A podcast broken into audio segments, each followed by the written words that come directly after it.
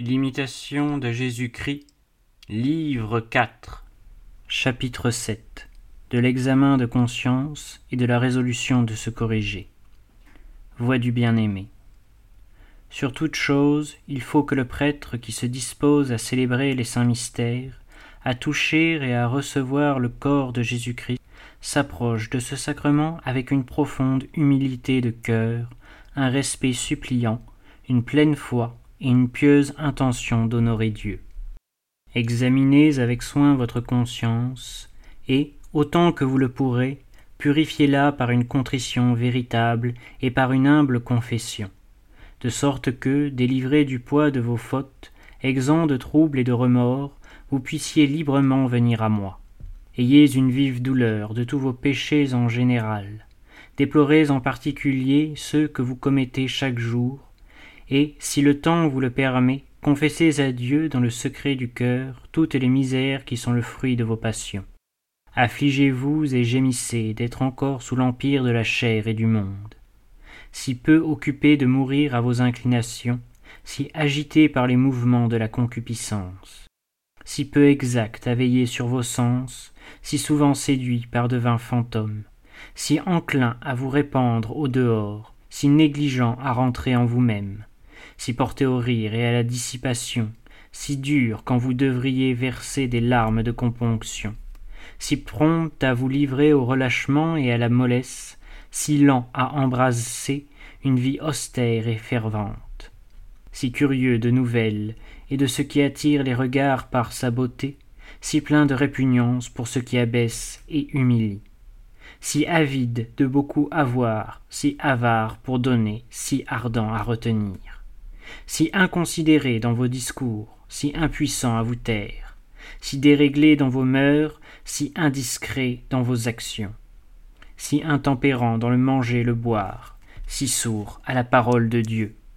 si convoiteux de repos, si ennemi du travail, si éveillé pour des récits frivoles, si appesanti par le sommeil durant les veilles saintes, si pressé d'en voir la fin, si peu attentif en y assistant si dissipé en récitant l'office divin, si tiède en célébrant, si aride dans la communion, si aisément distrait, si rarement bien recueilli, si tôt ému de colère, si prompt à blesser les autres, si enclin à juger le mal, si sévère à le reprendre, si enivré de joie dans la prospérité, si abattu dans l'adversité, si fécond en bonnes résolutions et si stérile en bonnes œuvres après avoir confessé et déploré avec une grande douleur et un vif sentiment de votre faiblesse ces défauts et tous les autres qui peuvent être en vous, formez un ferme propos de vous corriger et d'avancer dans la vertu.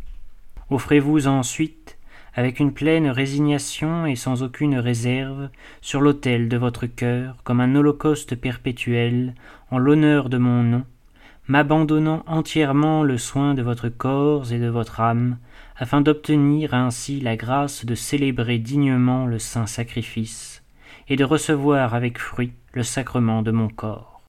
Car il n'est point d'oblation plus méritoire, ni de satisfaction plus grande pour les péchés, que de s'offrir soi-même sincèrement à Dieu, en lui offrant, à la messe et dans la communion, le corps de Jésus-Christ. Si l'homme fait ce qui est en lui, et s'il a un vrai repentir toutes les fois qu'il s'approche de moi pour demander grâce et miséricorde, j'en jure par moi-même, dit le Seigneur, je ne me souviendrai plus de ses péchés, et ils lui seront tous pardonnés. Car je ne veux point la mort du pécheur, mais qu'il se convertisse et qu'il vive. Réflexion. Il n'est rien de plus utile en soi, ni de plus indispensable pour approcher dignement de l'autel, que de descendre en sa conscience et d'en scruter, avec une sévérité salutaire, les tristes profondeurs. Nous avons en nous-mêmes comme une image du royaume des ténèbres. La vie écroît et se propage l'innombrable famille des vices nés de la triple concupiscence qui a infecté la vie humaine dans sa source. Quiconque examine sérieusement son cœur y trouve le germe de tout ce qui est mauvais un orgueil tantôt hardi et violent, tantôt plein de déguisements et de ruses, une curiosité effrénée, des convoitises ardentes, la haine qu'accompagne l'injure, l'outrage et la calomnie, l'envie mère du meurtre, l'avarice qui dit sans cesse apporte, apporte, la dureté d'âme, les joies coupables de l'esprit, et bien que ces semences de mort ne se développent pas dans chaque homme au même degré, tous les ont en eux-mêmes, et la grâce seule les étouffe plus ou moins. Tel est, depuis la chute originelle, le partage des enfants d'Adam. Qui, dans son effroi, ne crierait vers Dieu du fond de cette immense misère, pour implorer de lui secours et miséricorde?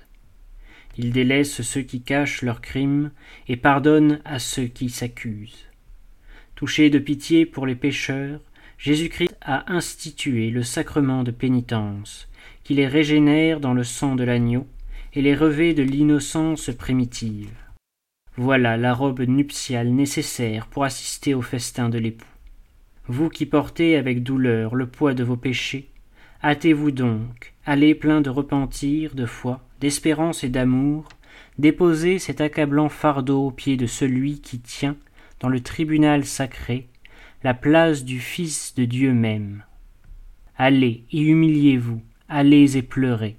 Une main divine essuiera vos larmes, et, rétablis en grâce avec Dieu, en paix avec vous-même, vous chanterez dans l'allégresse l'hymne du pardon. Heureux ceux dont les iniquités ont été remises et les péchés couverts.